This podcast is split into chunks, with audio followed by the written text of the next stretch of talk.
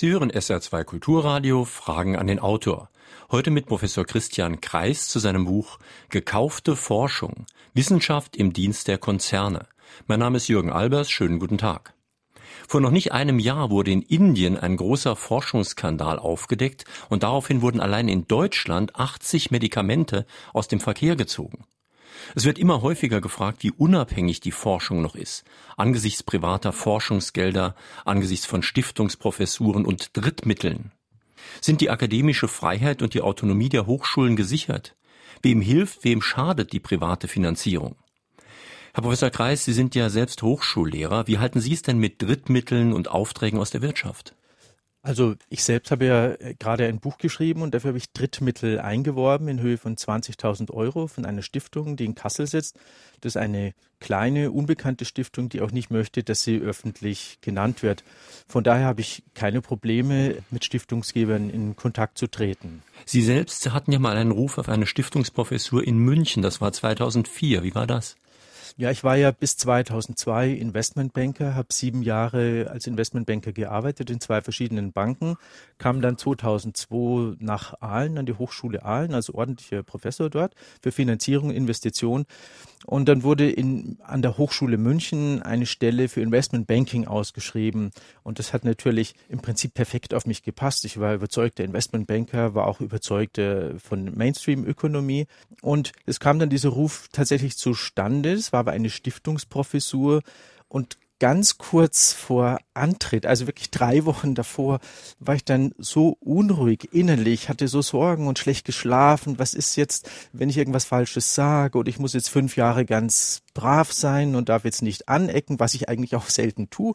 Ich war dann so unruhig, dass ich den Ruf dann abgelehnt habe. Denn diese Stiftungsprofessoren sind ja meistens für fünf Jahre befristet und danach muss man sich regulär wieder bewerben und dann könnte es sein, dass man eben nicht weiter verlängert wird. Ja, und genau das ist ja natürlich das Problem, weil man, wenn man dann weiß, man muss in den fünf Jahren, wie Sie so schön sagten, brav sein, sonst wird man nicht verlängert, dann ist man wahrscheinlich auch brav. Und es gab ja auch noch, und das ist auch wohl typisch, das Angebot, dass Sie natürlich auch Beratertätigkeit machen könnten oder sogar sollten während der Zeit.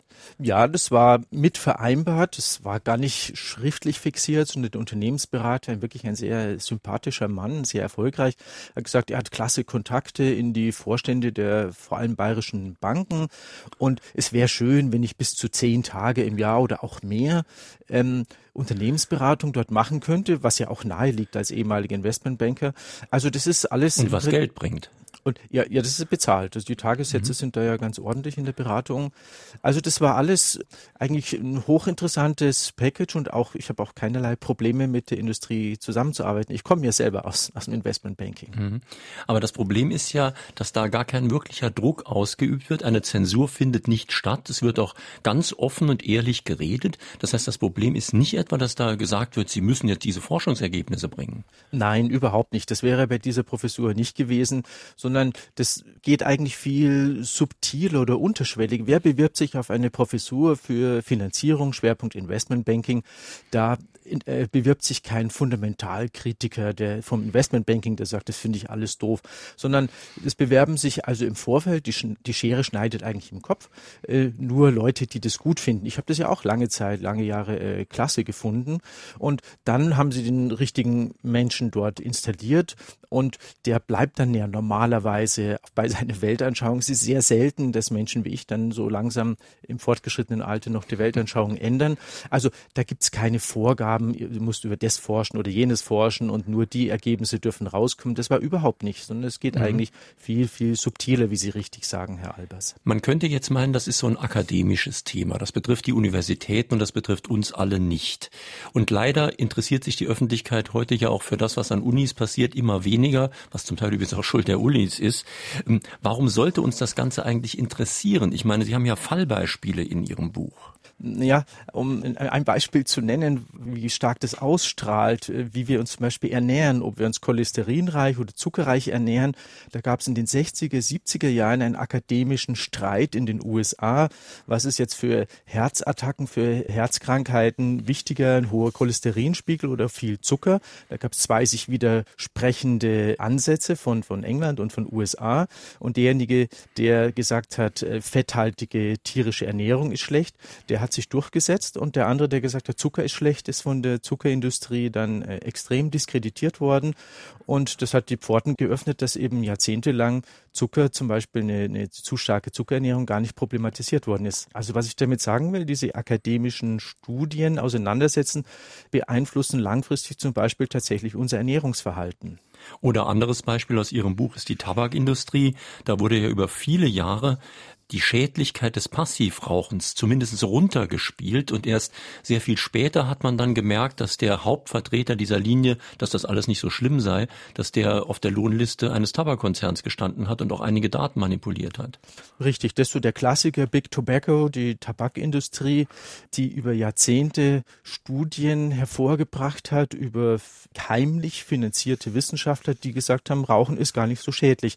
Und dazu muss man wissen, das kann ja tatsächlich sein, dass für bestimmte Krankheitsbilder oder Defizite Nikotin möglicherweise sogar heilsam sein kann. Also das sind dann so Viertel oder Achtel oder Zehntel Wahrheiten und dann wird es verallgemeinert und man sagt, Rauchen ist gar nicht so schädlich und das hat die Tabakindustrie über Jahrzehnte gemacht und das ist ganz skrupellos geschehen, denn selbst die Veröffentlicher der Studien haben intern gesagt, der Dr. Relander zum Beispiel hat intern gesagt, selbstverständlich ist Rauchen und auch Passivrauchen extrem schädlich, aber er hat abgelenkt und Nebenkriegsschauplätze, Eiweiß Eiweiße und Schimmelbildung in der Wohnung und alles Mögliche angeführt, um davon abzulenken und hat jährlich über 100.000 Dollar dafür kassiert. Und das war bei Philip Morris top secret. Also das war eine ganz verdeckte Finanzierung, so man nach außen der Öffentlichkeit nicht gesehen hat. Dieser Professor in Genf, der ist eigentlich von der Tabakindustrie bezahlt und er trat auf als, hat diesen guten Ruf der Universität Genf eigentlich genutzt, das in dem Fall missbraucht,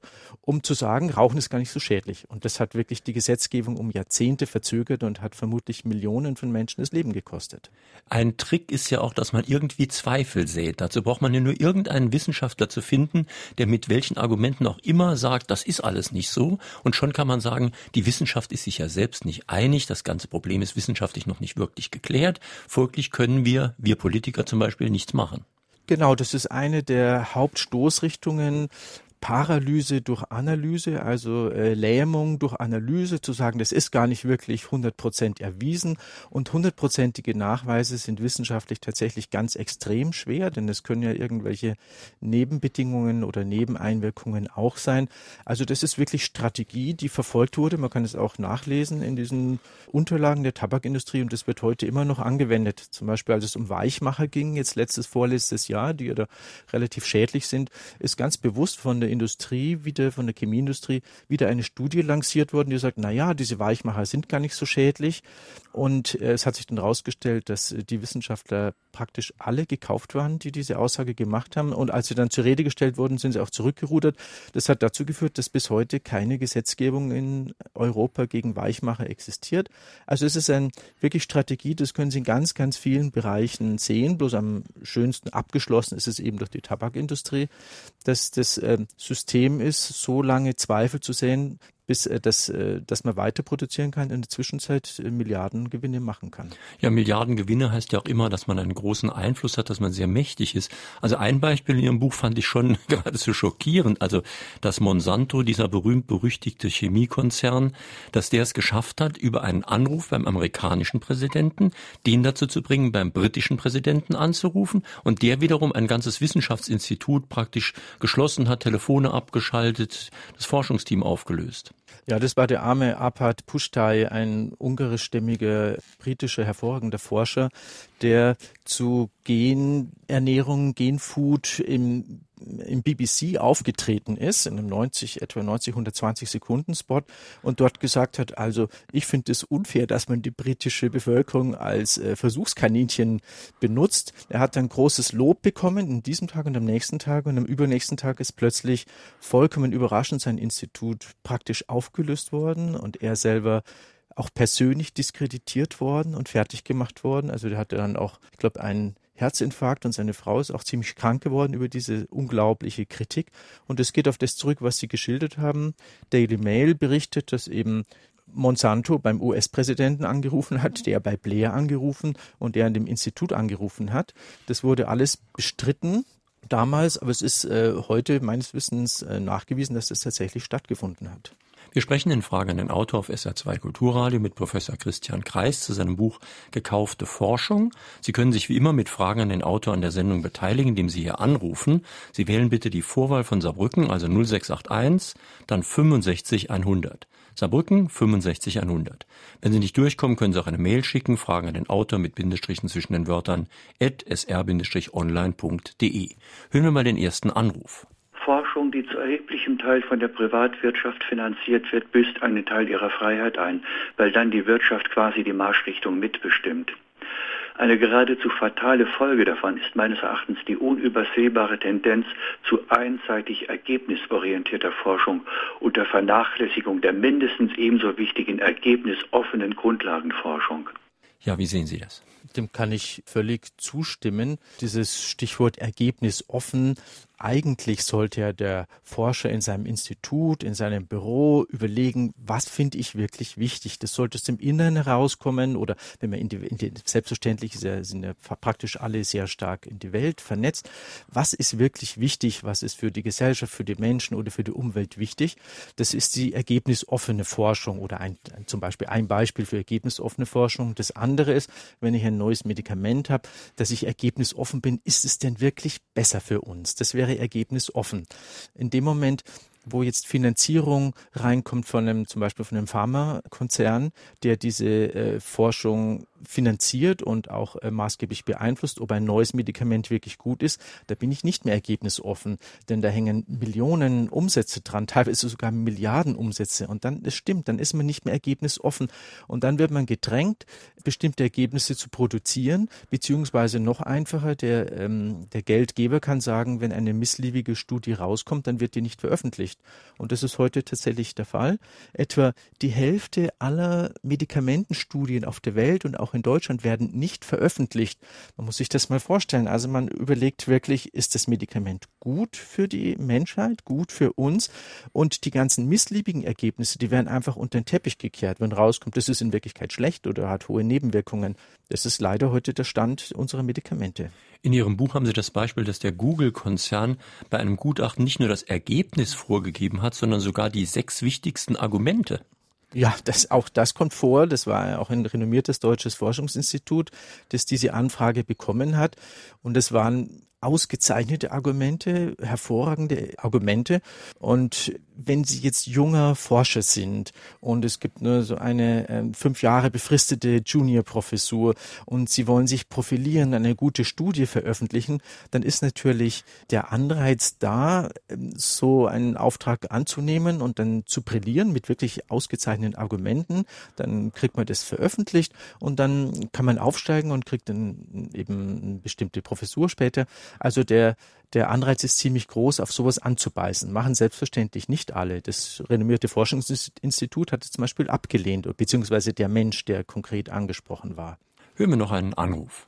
Gekaufte Forschung lässt sich besonders gut am Beispiel Medizin darstellen. Die Pharmaindustrie nimmt beispielsweise ganz gezielt Einfluss auf die Ergebnisse von angeblich unabhängigen medizinischen Studien, nur damit Medikamente oder Ersatzteile großflächig besser vermarktet werden können.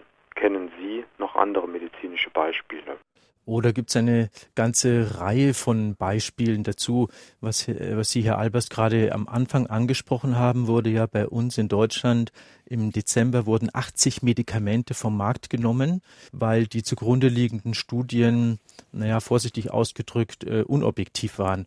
Von diesen 80 Medikamenten sind heute genau noch 13 wirklich käuflich in Deutschland. Das heißt, die waren tatsächlich 80 Medikamente, die wir jahrelang in Deutschland genommen, gekauft haben. Davon waren 67 gibt's heute nicht mehr, weil sie, weil die Studien falsch waren.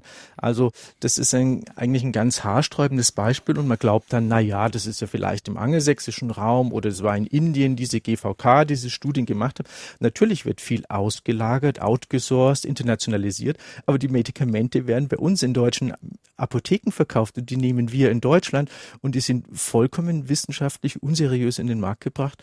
Also Da gibt's am laufenden Band solche Beispiele. Genau dazu fragt Herbert Feeth aus Kaiserslautern, was passiert denn dann eigentlich anschließend strafrechtlich zum Beispiel?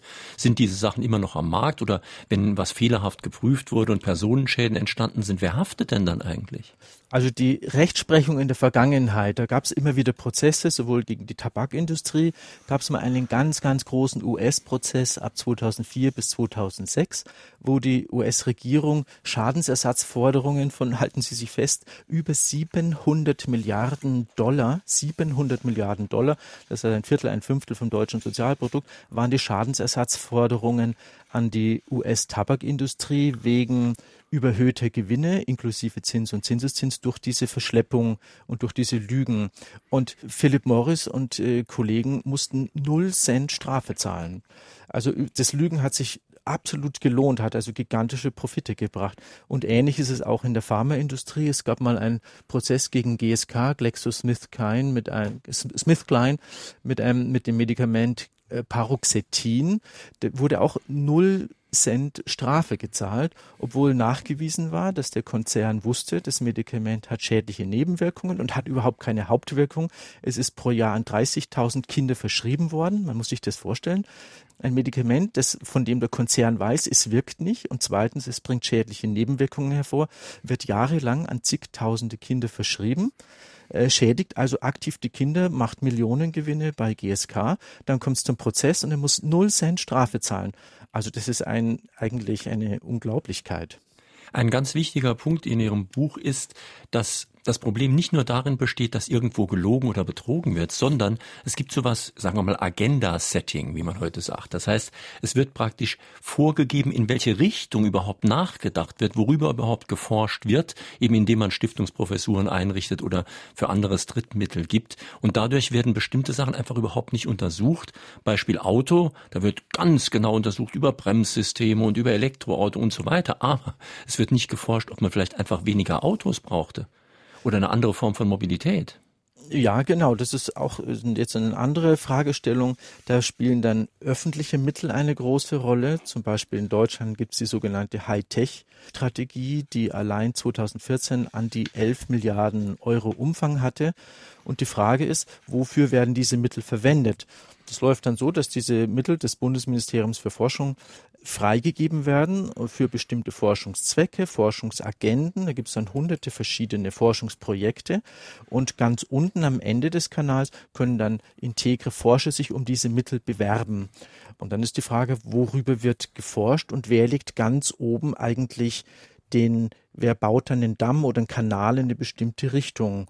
Und wenn man jetzt dort hinschaut, wer sitzt in diesen Gremien drin, in den Ministerien oder in diesen ähm, Instituten, die darüber entscheiden, worüber geforscht wird, dann sieht man, dort ist absolute Mehrheit die Industrie, praktisch keine NGOs, keine zivilgesellschaftlichen Gruppierungen vertreten.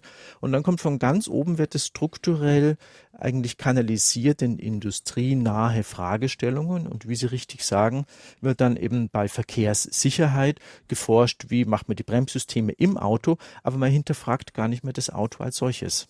Es gibt übrigens ein Gegenbeispiel, das Sie auch bei uns im Klassiker-Podcast-Angebot von Fragen an den Autor finden, nämlich von Frederik Fester aus dem Jahr 1991, die Ford-Studie zur Autoindustrie. Und in der Studie wurde wirklich auch noch nachgedacht, ob man nicht eine ganz andere Mobilität braucht als Autos, ob man nicht vielleicht Autos auf Züge laden kann und was man nicht alles machen könnte.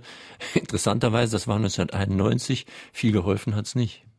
Ja, Gott sei Dank gibt es solche Studien immer wieder, aber das ist sehr, sehr selten, weil die meisten Mittel werden eben so an der Quelle in eine bestimmte Richtung gelenkt und Menschen, die sich mit der Thematik auseinandersetzen, sagen, also diese wirklich alternative Forschung, die hat es praktisch nur ein Tropfen auf den heißen Stein. Noch ein Beispiel für ein großes Forschungsprojekt Charisma an der, an der Hochschule Ingolstadt. Dort wird also mit etwa 28 Millionen öffentlichen Mitteln über über äh, weniger Verkehrstote geforscht, das sogenannte Vision Zero, weil es in Europa jedes Jahr 20, 30.000 Verkehrstote gibt. Und man erforscht also, wie kann man die Autos sicherer machen, dass es weniger Verkehrstote gibt. Aber ein naheliegendes Beispiel, die Bahn, die öffentlichen Verkehrsmittel hatte 2013 oder 2014, glaube ich, null Tote. Also um zu dieser Vision Zero zu kommen, zu dieser Vision Null Verkehrstote, müssten wir eigentlich nur den Verkehr mehr umlenken in den öffentlichen Bereich. Dann hätten wir sofort eine, weiß ich nicht, Halbierung oder noch stärkere Verkleinerung der Toten. Aber darüber wird nicht geforscht. Es wird über Bremssysteme, ABS und so weiter und das Auto wird also als Monument belassen und es wird eben nicht geforscht über äh, City Maut, zum Beispiel, wie es es in London gibt oder ich glaube in Kopenhagen oder Verteuerung des Autofahrens oder Förderung des Bahnverkehrs, Einschränkung des Luftverkehrs. Über die Dinge wird alles nicht geforscht, denn das würde sofort an die Gewinne der Großindustrie gehen. Margarete Frank aus Oberhausen hat eine Mail geschickt. Sie schreibt, über die Preise bezahlen wir doch alle die Industrie. Diese unterstützt dann durch Drittmittel die Forschung. Das schafft problematische Abhängigkeiten und der Staat hat angeblich nicht genug Geld. Wäre es nicht besser, wenn wir alle über erhöhte Steuern und entsprechend reduzierte Preise eine Forschung ohne Industriebindung fördern würden? Ja, ich glaube, wir bräuchten noch nicht mal die Steuern erhöhen. Der Hinweis auf die Werbung ist richtig, denn Werbung schlägt ja einfach auf den Preis drauf. Zum Beispiel BMW hat etwa sechs Prozent vom Umsatz Werbung, also jeder einzelne BMW kostet sechs Prozent mehr durch die Werbung und könnte billiger sein. Also dieser Teufelskreis, den, der in diesem E-Mail skizziert wird, der stimmt, der existiert tatsächlich, ist aber eigentlich ganz absurd, denn wenn man nur einen kleinen Teil der Mittel zum Beispiel aus dieser Hightech-Strategie nehmen würde und direkt den Unis und Hochschulen geben würde, dann wäre dieser ganze Kreis unterbrochen, dann hätten nämlich die Hochschulen ausreichend Mittel und sie bräuchten gar nicht mehr sich bewerben und Industriemitteln. Also ist eigentlich ein ganz absurdes System, aber wie wir wissen, können absurde Systeme sehr stabil sein, wie zum Beispiel die Mafia in Süditalien, ein absurdes, äh, aber extrem stabiles System seit Jahrhunderten. Noch eine telefonische Frage bitte. Je mehr Zusatzstoffe den Lebens, in den Lebensmitteln enthalten sind, je mehr Krankheiten gibt es. Unsere Großeltern lebten da noch gesunder. Heutzutage werden durch die Zusatzstoffe neue Krankheiten geschaffen und die Pharmaindustrie ist ganz happy, dass sie wieder irgendwas hat, wo, lang, wo sie nach lange forschen kann. Und dann gibt es wieder Medikamente, von denen wir wieder krank werden. Irgendwie ist das ein Kreislauf. Ja, das ist auch so ein unglücklicher, absurder Kreislauf, den man aber auch problemlos abstellen könnte.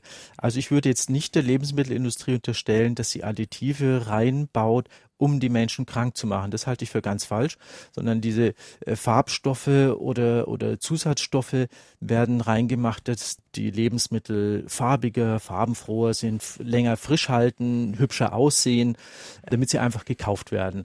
Eine Nebenwirkung, die dabei ähm, im Prinzip billigend in Kauf genommen wird, ist eben, dass Menschen zunehmend allergische Reaktionen auf manche Zusatzstoffe haben. Und dann ist eine der weiteren Nebenwirkungen, dass dann natürlich auf diese vermehrten Allergien wieder neue Medikamente versucht werden zu, äh, zu suchen, um das wieder äh, zu reparieren und dann kommen von vorne aber wieder neue Additive rein. Und man könnte das ganz, ganz leicht unterbrechen, indem man einfach sagt, Additive gehören nicht in Lebensmittel, alle Arten von Farbstoffen, Geschmacksverstärkern oder Vitaminzusätze, das ist einfach falsch, das wollen wir nicht machen. Und in, in großen Teilen der Bio-Lebensmittel ist es ja auch tatsächlich so, dass die nicht verwendet werden, also das, das geht, das ist umsetzbar.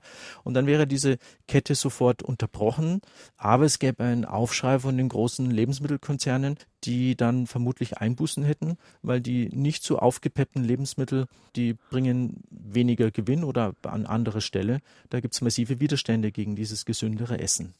Peter Bär aus Erfurt weist auf einen Stoff hin, der in Ihrem Buch auch vorkommt und der heftig umstritten ist. Übrigens können Sie mal nachlesen unter www.sr2.de, dann Fragen an den Autor. Da wird auch genau über diesen Stoff schon gestritten. Ich äh, rede von Glyphosat, was die EU-Kommission jetzt anscheinend für weitere zehn Jahre zugelassen hat.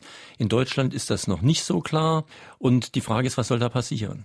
Ja, Glyphosat ist ja ein Pflanzenschutzmittel, wie es genannt wird, wobei der Ausdruck ist schon wieder sehr, sehr beschönigend. Man könnte auch sagen, ein, ein Pflanzengift oder ein Schädlingsgift, das von der Chemieindustrie hergestellt wird und das von Umweltschutzverbänden ganz massiv kritisiert wird, zum Beispiel von Greenpeace oder BUND, die sagen, Glyphosat gehört sofort eingestellt. Und dort gibt es auch wieder Studien und Gegenstudien und selbstverständlich können Sie über Studien nachweisen, dass Glyphosat so schädlich gar nicht ist. Ja, das ist wie wenn Dr. Marlborough sagt, die Wissenschaft hat festgestellt, Rauchen ist doch nicht so schädlich, gezeichnet Dr. Marlborough, dieser alte Witz von Otto Walkes. Ähnlich können Sie auch für alle möglichen Chemikalien Studien hervorzaubern, auch über Statistik, was heißt hervorzaubern, heißt über statistische Methoden in eine bestimmte Richtung bringen, eine bestimmte Auswertung herbringen, die sagen, also das ist sehr umstritten, ob es überhaupt schädlich ist. Und dann wird es tatsächlich äh, auf dem Markt bleiben.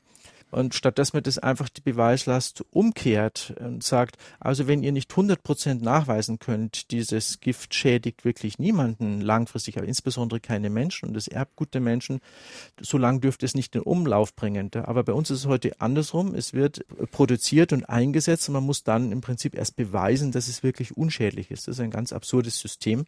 Aber die Politik tut wenig dagegen, weil das würde wieder gegen die Lobbys äh, der Chemieindustrie in dem Fall laufen.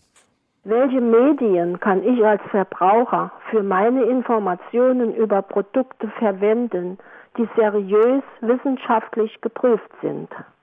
Welche Medien war da die Frage? Ja. Gut, es gibt im Internet ganz vorzügliche Homepages von von einzelnen Organisationen, von wenn sie Verbraucherzentralen. Verbraucherzentralen sind sehr, sehr gut. Sie sind sehr, sehr objektiv. Wenn Sie, also Internet ist eigentlich meines Wissens eine der besten Quellen, aber auch die öffentlich-rechtlichen Sender, auch der Saarländische Rundfunk, also öffentlich-rechtliche Sender sind meistens auch sehr, sehr gut, während jetzt ähm, wirklich 100 Prozent privat finanzierte Sender zum Beispiel, da kann man garantiert nicht davon ausgehen, dass er objektiv informiert wird.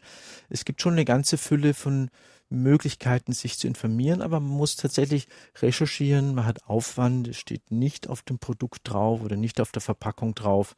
Ähm, es wird auch nicht von der Regierung vorgegeben, dass die Kennzeichnung äh, ehrlich sein muss. Und im Internet hat man natürlich das Problem, dass man nicht beurteilen kann, wie relevant etwas ist, was da steht. Also ich meine, nehmen Sie das Beispiel Glyphosat. Da habe ich jetzt auch in unserem eigenen Blog gelesen, das sei in Muttermilch nur dann schädlich, wenn das Kind 3000 Liter Muttermilch am Tag trinkt. Kann stimmen, kann nicht stimmen. Ich weiß es definitiv nicht. Umgekehrt lese ich in Ihrem Buch, dass Monsanto gesagt hat, es ist weniger giftig für Ratten als in großen Mengen eingenommenes Tafelsalz. Auch ein seltsamer Vergleich. Ich meine, wer will schon 200 Gramm Tafelsalz zu sich nehmen?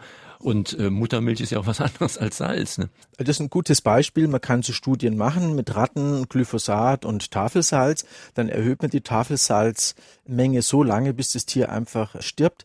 Denn Gifte sind nach alter medizinischer Kenntnis schon bei den Griechen ist eine Frage der Menge. Ja, sie können auch, wenn sie äh, ein Kilo Salz auf einmal essen, dann werden sie vermutlich sterben oder zehn Liter Wasser auf einmal trinken, da platzt ihnen der Bauch.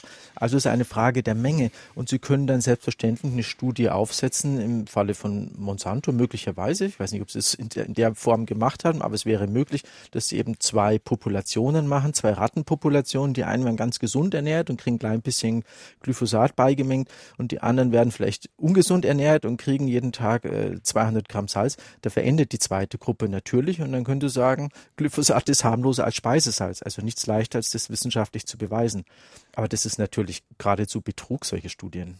Ein Problem ist ja auch, wie heutzutage Meldungen und auch Forschungsergebnisse entstehen. Wir bekommen hier in den Medien zum Beispiel fertige Beiträge zugeliefert, mit O-Ton, mit Musik, wunderbare Sachen, die wir sofort senden könnten und die würden uns keinen Cent kosten.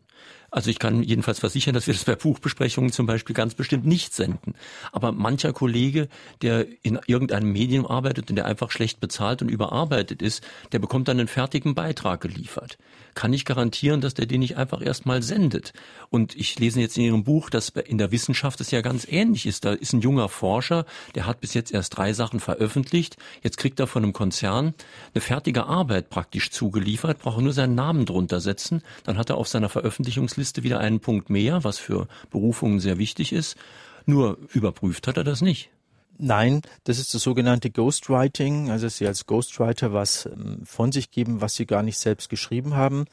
Etwa 11 Prozent aller Medikamentenstudien, Veröffentlichungen, auch in renommierten Journalen, sind Ghostwriting, sind also in Wirklichkeit von den Pharmakonzernen geschrieben. Und dann sucht man sich idealerweise in dem Fall aber jemand ähm, mit einem Renommee, der schon ein bekannterer Forscher ist. Und dann wird es veröffentlicht als eine scheinbar unabhängige Studie. Das stimmt aber gar nicht. Ist Ghostwriting. Und ein anderes sehr, sehr lustiges, bitterlustiges Beispiel ist dieses Schlank durch Schokolade, was Anfang Juni von Arte gesendet wurde, wo zwei Journalisten sich hinsetzen und wissenschaftlich beweisen, dass man über 40 Gramm Schokolade am Tag und eine bestimmte Diät gesund wird oder äh, abnimmt.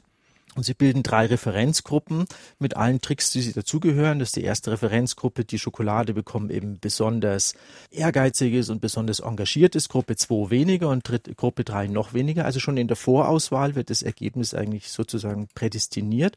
Und dann kam tatsächlich bei dieser Studie raus, also durch Schokolade nimmt man ab.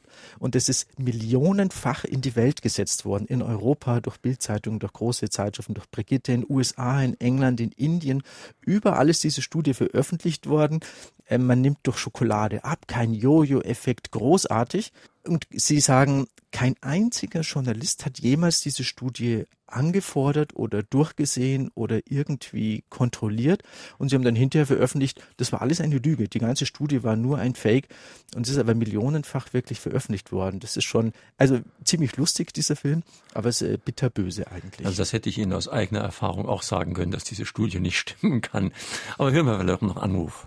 Wie wäre es denn mit einer Transparenzliste beziehungsweise einer Verpflichtung zur Transparenzliste, dass alle Unis und Institute offenlegen müssten, wo sie ihre Forschungsmittel herbekommen, und zwar nicht Stiftung XY, sondern dann auch die wiederum äh, die Stifter der Stiftung genannt werden müssten, dass man wirklich verfolgen kann, wo das Geld herkommt das ist ein sehr guter Vorschlag. Es wird auch schon versucht. Es gibt eine Homepage dazu, die diese Transparenz versucht herzustellen, wo die Unis oder Hochschulen in der Regel wenig kooperieren. Also Transparenz ist sehr, sehr wichtig. Auch der Stifterverband der deutschen Wissenschaft, der eigentlich ein Sprachrohr ist der deutschen Industrie, fordert auch größtmögliche Transparenz. Aber zum einen wird diese Transparenz gar nicht, in vielen Fällen gar nicht hergestellt. Zum Beispiel gibt es von der Uni Mainz einen Vertrag, einen großen Forschungsvertrag mit Böhringer Ingelheim über über 100 Millionen, der seit sechs Jahren nicht offengelegt wird. Das hat eine Studentin, von, die bei mir Masterarbeit geschrieben hat, so ins, ins Rollen gebracht, diesen Prozess. Und ich möchte auch, will da eine Klage einreichen gegen Uni Mainz. Und dort wird also zum einen wird die Transparenz gar nicht hergestellt. Das Interessante daran ist, dass auf Seiten von Böhringer Ingelheim Andreas Barner beteiligt ist, der Chef von Böhringer Ingelheim, der gleichzeitig Chef ist von des Stift, vom Stifterverband der deutschen Wissenschaft. Und dort steht ausdrücklich drin Transparenz, Offenlegung.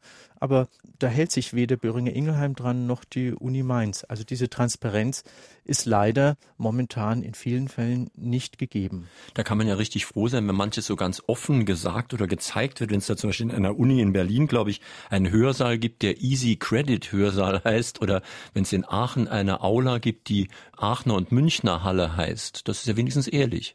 Das ist offenes Sponsoring.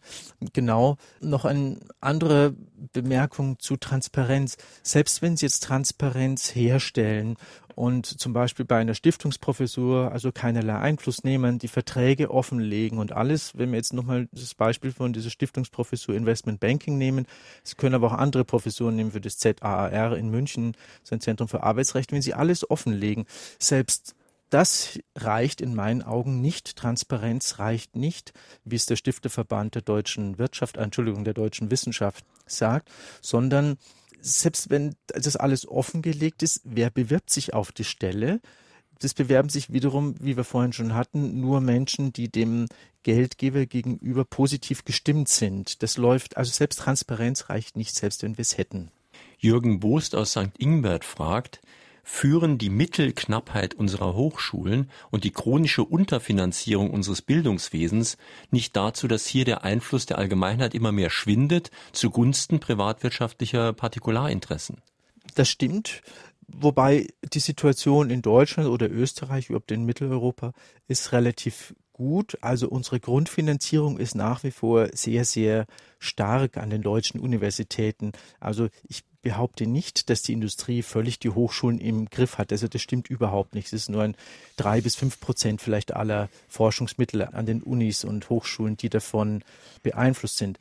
Aber immerhin etwa 38 Prozent der wissenschaftlichen Mitarbeiter an deutschen Hochschulen, 38 Prozent sind äh, Drittmittelfinanziert. Also ist ein ganz, ganz riesiger Anteil. Drittmittel heißt natürlich nicht nur Industriemittel, sondern eben auch Mittel von der EU oder Mittel von der Bundesregierung.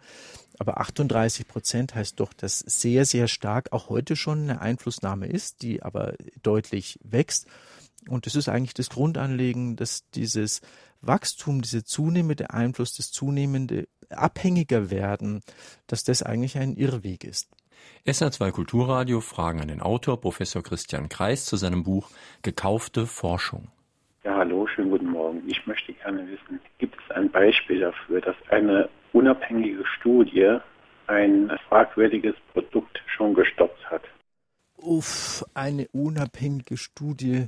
Ja, es gab einige Medikamentenrückrufe, die wegen Anfechtungen durch unabhängige Studien vom Markt genommen werden mussten, nach langem Sträuben der Hersteller. Ich kann Ihnen leider momentan aus dem Kopf keinen Namen nennen, da ich ja nicht in der Pharmaindustrie bin. Aber es gibt einige Beispiele, wo tatsächlich vor allem im Gesundheitsbereich nachgewiesen wurde, das Medikament wirkt nicht. Da gibt es sogar Dutzende, die dann wirklich zurückgenommen werden mussten. Ein grundsätzlicheres Problem ist, das schreiben Sie in Ihrem Buch auch, dass falsche Grundannahmen oder Axiome von Modellen dazu führen, dass entsprechend falsche Ergebnisse kommen müssen. Das heißt, es ist auch in der Wissenschaft eben so, dass es sehr darauf ankommt, von was ich überhaupt ausgehe, was meine Grundannahmen sind. Und die sind nicht immer so selbstverständlich und alternativlos, wie man heutzutage sagt. Ja, die Grundannahmen, das ist jetzt eine tiefergehende Frage zur Wissenschaft im Allgemeinen. Also wenn man jetzt mal nicht die Grundannahmen als solche angeht, sondern mal ein Bild nimmt von einem indischen, das ist so eine Erzählung von einem indischen Weisen, der fragt Gelehrte, was ist ein Elefant, die noch nie einen Elefant gesehen haben, verbindet ihnen die Augen und lässt sie also den Elefanten betasten. Und der eine betastet das Bein und sagt, ein Elefant ist ein Baumstamm. Der andere betastet den Schwanz und sagt, ein Elefant ist wie eine Schlange. Der dritte betastet den Bauch und sagt, der Elefant ist wie eine Wand. Und alle haben recht. Jeder beschreibt den Elefanten aus seiner, dieser haptischen Berührungserfahrung richtig. Das Problem ist dann, dass ich diese eine Beschreibung, die ich habe, diese eine Teilwahrheit dann zur Gesamtwahrheit erkläre und sage, das ist die Wahrheit, das ist der, der Elefant. Der Elefant ist ein, eine Wand oder ein Baum oder ein, was ich, eine Schlange.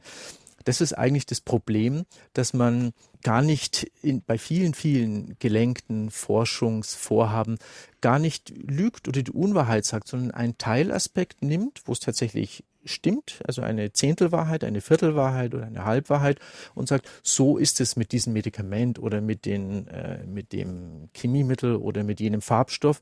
Und dann sagt, äh, diese Teilwahrheiten dann veröffentlicht. Und wenn dann der große Firepower dahinter ist, wenn da viel Geldmacht dahinter ist, dann wird diese Teilwahrheit in den Medien lanciert, dann werden Anzeigen geschaltet und dann kommt es in die Öffentlichkeit. Und dann kommt am Schluss raus, diese Teilwahrheit wird uns als Gesamtwahrheit verkauft und das ist aber völlig falsch, weil es eben nur eine Teilwahrheit ist. Heinz Leo Latourell aus Gersam hat eine Mail geschrieben. Ihn stört es, dass wir immer nur von Konzernen sprechen. Man sollte vielleicht auch mal wirklich konkrete Namen nennen von den Leuten, die dahinter stehen. Und besonders perfide findet er es, wenn Konzernlobbyisten zum Beispiel Einfluss auf Grenzwerte nehmen und sich dann anschließend damit rausreden, dass sie sich streng an die gesetzlichen Vorgaben gehalten haben. Ja, also das stimmt selbstverständlich. Es sind nicht die Konzerne, sondern es sind immer Menschen. Und in den Konzernspitzen, die, die Vorstände zum Beispiel, die sind im Prinzip auch wiederum nur Angestellte der Eigentümer. Man müsste dann eigentlich schauen, wer sind eigentlich die Eigentümer der Konzerne oder der großen Unternehmen. Und da werden wir sehen, dass das ganz, ganz wenige Menschen sind, weniger als ein Prozent der Bevölkerung, sowohl in Deutschland wie in anderen Ländern. Also man müsste selbstverständlich im Prinzip konkrete Namen nennen und wenn Sie wollen, mache ich ungern, kann man auch Namen nennen. Zum Beispiel gibt es in der STIKO, in der Ständigen Impfkommission äh, am Robert-Koch-Institut in Berlin, die festlegt, wie zum Beispiel unsere Kinder geimpft werden. Dort sind 17 Mitglieder drin und von denen ist bei weitem die größere Mehrheit mit der Pharmaindustrie verbandelt. Das heißt, dort macht die Pharmaindustrie, nimmt selbst indirekt Einfluss drauf auf den eigenen Medikamentenabsatz. Und da gibt es einen ein Professor Dr. Zepp, der seit 1998 dort drin ist und von dem bekannt ist, dass er bei mindestens zehn Sitzungen gar nicht mit abstimmen durfte wegen Befangenheit. Also warum ist er eigentlich in dieser Kommission drin, in dieser STIKO und nicht nur Herr Zepp, sondern auch Herr Heininger steht da stark in der Kritik, der starke Verbindungen vor allem zu äh, meines Wissens GSK hat. Warum sind die überhaupt drinnen? Also dort wird über den indirekten Arm die Pharmaindustrie über Zulassungsbehörden oder über in dem Fall über Empfehlungsbehörden oder die auch das fast schon festlegen, Einfluss genommen. Das ist so, wie wenn Dr. Porsche über unsere Tempolimits entscheiden würde. Ja, also dass sie, äh, der hat wirklich, die haben wirklich die fast schon die Entscheidungskompetenz, das sind ganz große Missstände. Aber Namensnennungen sind immer relativ problematisch, ja. Ich hätte die Frage an den Autor, inwieweit ist die Max-Planck-Gesellschaft neutral oder wie schätzt der Autor diese Gesellschaft ein? Max-Planck-Gesellschaft ist sehr neutral, sehr gut, sehr objektiv meines Wissens. Wir sollten hier nicht nur über Medikamente und so sprechen, obwohl das vielleicht das naheliegendste Beispiel ist. Bei Forschung geht es ja auch um ganz andere Sachen. Ich bringe zwei Bereiche aus Ihrem Buch. Einmal zum Beispiel die private Altersvorsorge, die sogenannte Riester-Rente. Da wird geforscht und zwar auch von Leuten, die alles andere als, wie soll ich sagen, als neutral in der Frage sind, zum Beispiel Professor Raffelhüschen. Oder anderes Beispiel, auch aus München, glaube ich, das Zentrum Zentrum für Arbeitsbeziehungen, wo es nicht zuletzt um Forschung geht, wie man eben die sowieso schon schlechten Löhne mancher Leute noch mehr senken kann. Ja, das sind, Professor Raffelhüschen steht in der Kritik, dass eben ganz stark diese Riester-Rente mit propagiert hat und gleichzeitig hält er viele, viele Vorträge und bekommt Einnahmen von der Versicherungswirtschaft und von der Geldwirtschaft, die genau von diesen Produkten profitieren, die er über über Wissen, sogenannte wissenschaftliche Studien propagiert, dass das sehr gut ist langfristig. Also das ist, da haben Sie ja auch den Namen genannt. Und wie Sie richtig sagen, das andere Beispiel ist dieses Zentrum für Arbeitsmarkt und Arbeits, ich glaube Arbeits, Arbeitsbeziehungen, äh, Arbeitsbeziehungen und Arbeitsrecht in München, äh, das an die 50 Beschäftigte hat und das von drei Arbeitgeberverbänden komplett finanziert wird, wurde und wird. Dort haben drei Arbeitgeberverbände vor etwa zehn Jahren 55 Millionen Euro in einen großen Topf gegeben. Und aus den Erträgen dieses Topfes wird dieses Institut finanziert. Und dann ist die Frage, das ist also ein riesiges An-Institut, ein wirklich ein sehr, sehr großes An-Institut an der LMU München. Also An-Institut heißt ein Institut an einer Universität genau ein Institut an einer Universität. Und die dort drei berufenen Professoren, der erste war Herr Rieble, sind reguläre Universitätsprofessoren, unterrichten auch Studenten, machen auch Promotionen bei, bei Studenten und wenn Sie jetzt mal auf die Homepage von der IG Metall schauen, die das ZAAR oder einzelne Professoren dort kommentiert, dann sagen die, also das ist Haar, ich gebe nur wieder IG Metall, die äh, finden das haarsträubend, arbeitnehmerfeindlich, arbeitgeberfreundlich.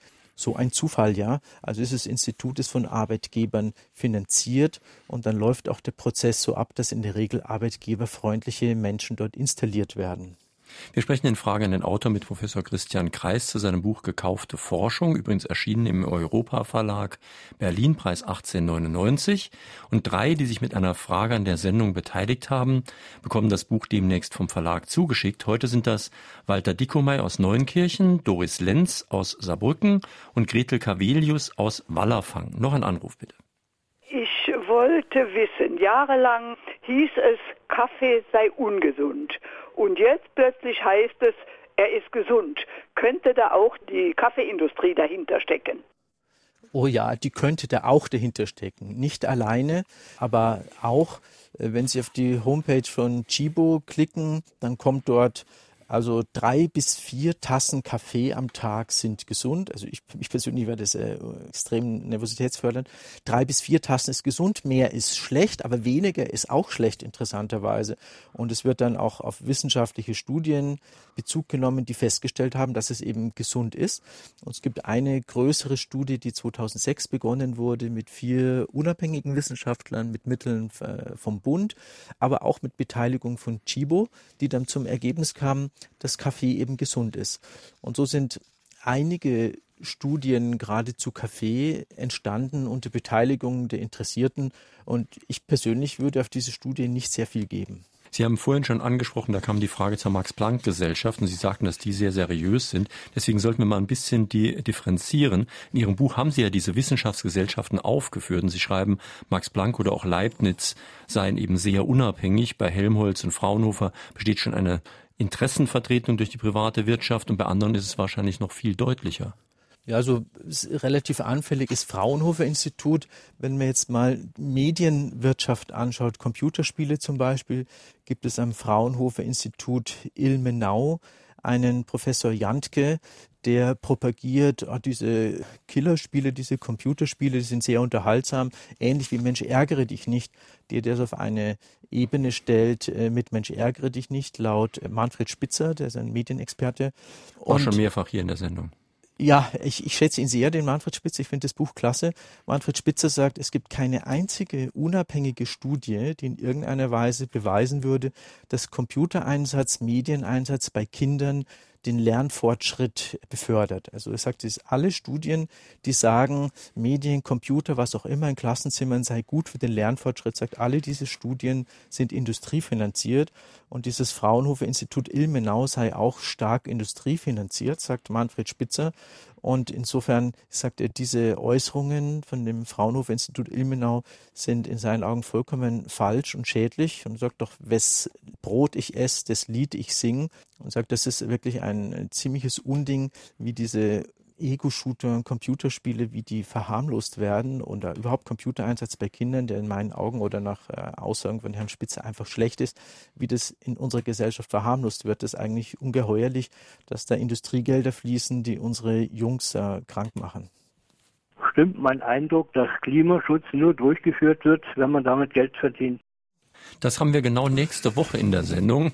Das Thema, das wird da sogar sehr heftig vorkommen. Also Sie brauchen das jetzt nicht zu ausführlich zu beantworten. Also mit Klimaschutz habe ich mich wenig beschäftigt. Es ist nur, es gibt einige Beispiele, wo Wissenschaftler, die den Zusammenhang zwischen CO2 und Erderwärmung in Frage stellen, dass die massiv gefördert worden sind von großen Erdölkonzernen, große Zahlungen bekommen haben, eine riesige Plattform bekommen und auf, in Gremien auftreten, in den Medien auftreten und die dann sagen, es gibt überhaupt keinen Zusammenhang zwischen CO2-Emissionen und Erderwärmung. Also dort wird dann gezielt von einzelnen Großunternehmen eben gegensätzliche Meinungen gepusht. Aber umgekehrt gibt es natürlich auch jede Menge Fälle, wo unter dem Vorwand des Klimaschutzes Sachen durchgesetzt werden, an denen einige Leute sich eine goldene Nase verdienen. Und über solche Grünwascherei, Greenwashing werden wir auch nächste Woche, wie gesagt, reden. Jetzt hören wir erstmal noch einen Anruf.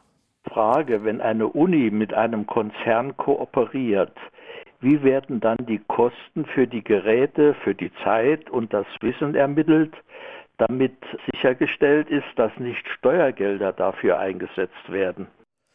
Also da gibt es zwei verschiedene Modelle.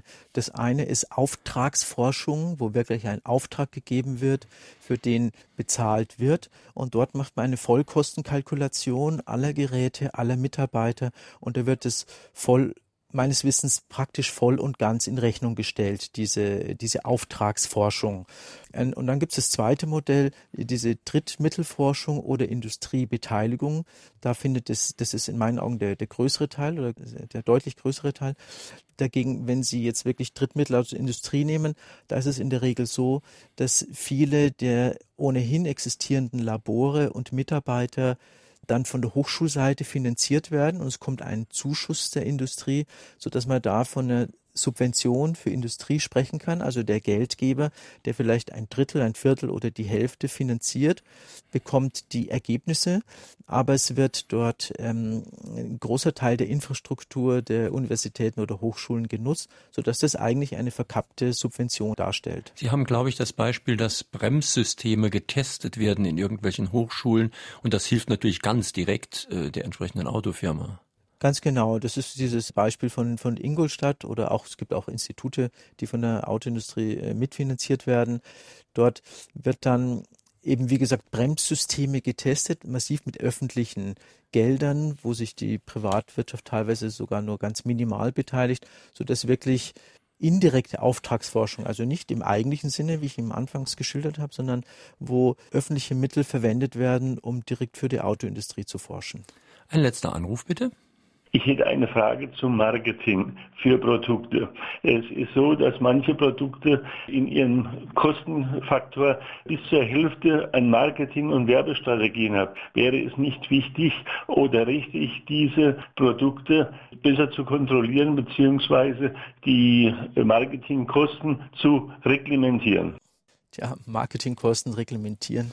Darüber geht mein nächstes Buch, das mache ich über, über Werbung, an dem sitze ich bereits. Es gibt tatsächlich manche Unternehmen, Red Bull zum Beispiel, gibt meines Wissens etwa ein Drittel vom Umsatz für Marketing aus. Das heißt, jede dieser Red Bull Dosen ist um 50 Prozent teurer, wie sie wäre ohne diese gigantischen Marketingaufwand. Also selbstverständlich, dieses Marketing ist in der Regel irreführende Information oder gar keine Information. Wenn Sie so in der Werbepause sehen, Drink Coke oder jetzt ein Becks, die Information ist 0,0, verteuert nur die Kosten und im Prinzip müsste man Marketing tatsächlich, Werbung tatsächlich reglementieren. Ist allerdings in der Marktwirtschaft fast unmöglich. Ne?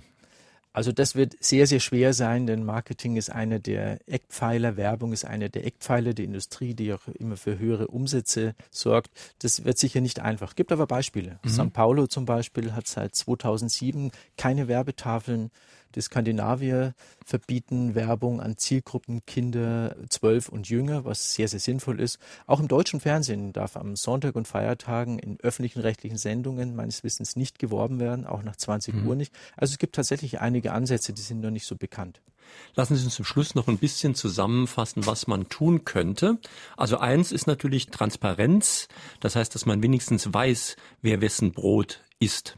Transparenz ist sicher ganz, ganz wichtig, aber in meinen Augen reicht Transparenz, wie gesagt, nicht, weil die Schere schon im Kopf schneidet und selbst wenn ich offenlege, wer es finanziert hat, bewerben sich trotzdem bestimmte Menschen auf diese Stelle. Dein zweiter Punkt ist natürlich, wie wird finanziert? Also wie laufen Gelder? Laufen die in Fonds oder laufen die direkt in die Förderung eines bestimmten Projekts? Also ganz wichtig wäre in meinen Augen, dass wir dieses Bild, das wir momentan haben, dass Drittmittel positiv sind. Das ist ganz ganz stark verankert in den Köpfen der Menschen, dass man sagt, Drittmittel sind gut, das ist äh, bevölkerungsnah, das ist wirtschaftsnah, das ist nicht so akademisch abgehoben. Selbst das Statistische Bundesamt sagt, Drittmittel sind durchaus gezeichnet. Das ist in meinen Augen ein Irrweg, die Drittmittel. Ich halte die für bedenklich. Sie machen uns unfrei. Also da müssten wir Umdenken, dass Drittmittel nicht gut sind. Und das Zweite wäre für mich keine direkten Industriemittel an die Hochschulen, sondern die einfach schlichtweg einstellen und stattdessen von der Hightech-Strategie der Bundesregierung eineinhalb Milliarden abzwacken, den Unis geben, dann hätten wir keinerlei Finanzierungsprobleme an den Hochschulen. Und wenn jemand Gutes tun will, dann kann er das ja auch in dem Fall so machen, dass er in einen Fonds einzahlt, wo dann aber andere darüber entscheiden, was damit genau passiert. Richtig, das wäre diese Fondslösung, aber ich vermute mal, dass dieser Fonds sehr schnell austrocknen würde, denn große Konzerne sind keine Wohltätigkeitsgesellschaften, sondern die verfolgen Gewinn. Ja, es, ich war als Investmentbanker, wenn wir ein Unternehmen übernommen hatten, gab es drei Ziele. Das war Profit, Profit und Profit. Und man sollte sich nicht die Illusion hingeben, dass große Unternehmen oder Wirtschaftsunternehmen allgemein Geld mhm. einfach verschenken. Das dürfen die gar nicht. In Fragen an den Autor auf SA2 Kulturradio war das heute Morgen Professor Christian Kreis zu seinem Buch Gekaufte Forschung Wissenschaft im Dienst der Konzerne erschien im Europa-Verlag Berlin, Preis 1899. Die Sendung, die Sie gerade gehört haben, finden Sie morgen früh auch im Internet als Podcast, können sich dann runterladen, anhören, nochmal speichern. Ich habe vorhin schon erwähnt, wir haben ja auch ein Klassiker-Podcast-Angebot und da würde sehr gut zu unserem heutigen Thema passen eine Sendung von 1991 mit Frederik Fester aus München übrigens. Sein Buch hieß Ausfahrt Zukunft, die Ford-Studie zur Automobilindustrie. Das war eines der wenigen wirklichen Gegenbeispiele, sollten Sie sich nochmal anhören. Die Diskussion hat schon begonnen im Diskussionsforum unter www.sr2.de. Am nächsten Sonntag kommt zu uns Katrin Hartmann. Sie hat ein Buch geschrieben aus kontrolliertem Raubbau wie Politik und Wirtschaft das Klima anheizen, Natur vernichten und Armut produzieren. Da geht es genau darum, was von den Erklärungen zu Nachhaltigkeit oder zur Umwelt- und Sozialverträglichkeit zu halten ist. Gibt es da wirklich eine Versöhnung von grünen Zielen und Ökonomie oder wird Grünwäscherei betrieben? Lassen wir uns vielleicht nur zu gern belügen, weil wir dann mit unserem Konsum genauso weitermachen können wie bisher. Das ist am kommenden Sonntag. Schönen Tag wünscht Jürgen Albert.